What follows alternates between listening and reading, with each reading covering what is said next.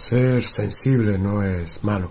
Ser una persona sensible no es ser una persona débil. Es una fortaleza tu sensibilidad. Porque es lo que te ayuda a identificar lo que quieres en tu vida y lo que no quieres en tu vida.